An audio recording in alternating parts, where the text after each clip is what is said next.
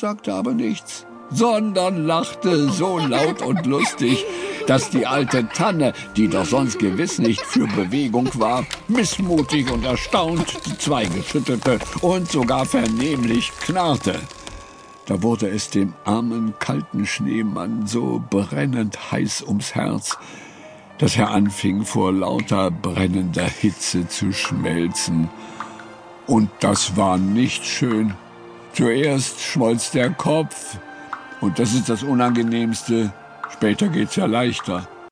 Das Schneeelfchen aber saß ruhig hoch oben in der weißen Tannenkrone und wiegte sich und lachte und schüttelte die langen hängenden Haare, dass tausend kleine Schneesternchen herabfielen. Der arme Schneemann schmolz immer weiter und wurde immer kleiner und armseliger, und das kam alles von dem brennenden Herzen. Und das ist so weitergegangen, und der Schneemann war schon fast kein Schneemann mehr.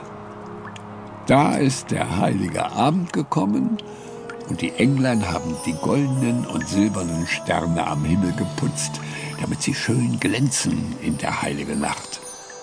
Und da ist etwas Wunderbares geschehen. Wie das Schneeelfchen den Sternenglanz der heiligen Nacht gesehen hat, da ist ihm so seltsam zumute geworden. Und da hat's mal auf den Schneemann heruntergesehen, der unten stand und schmolz und eigentlich schon so ziemlich zerschmolzen war. Da ist dem Schneeelfchen so brennend heiß ums Herz geworden, dass es heruntergehuscht ist von der hohen Tanne und den Schneemann auf den Mund geküsst hat. So viel noch davon übrig war. Und wie die beiden brennenden Herzen zusammen waren, da sind sie alle beide so schnell geschmolzen, dass sich sogar der Eiszapfen darüber wunderte, so ekelhaft und unverständlich ihm die ganze Sache auch war. So sind nur die beiden brennenden Herzen übrig geblieben. Und die hat die Schneekönigin geholt und in ihren Kristallpalast gebracht. Da ist's wunderschön. Und der ist ewig und schmilzt auch nicht. Und zu alledem läuteten die Glocken der heiligen Nacht. Als aber die Glocken läuteten, ist das Wiesel wieder herausgekommen, weil es so gerne das Glockenläuten hört. Und da hat's gesehen, dass die beiden weg waren. Die beiden sind ja weg, sagte es. Das ist wohl der Weihnachtszauber gewesen.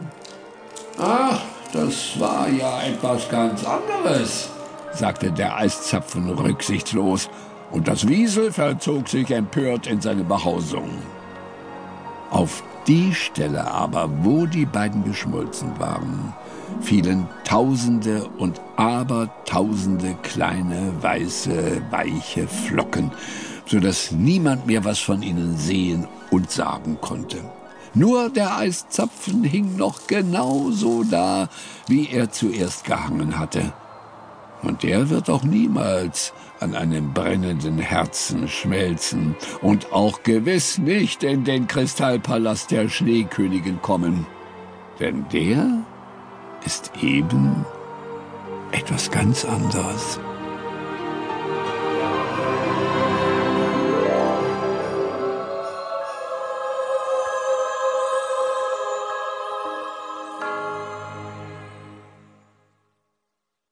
Der standhafte Zinnsoldat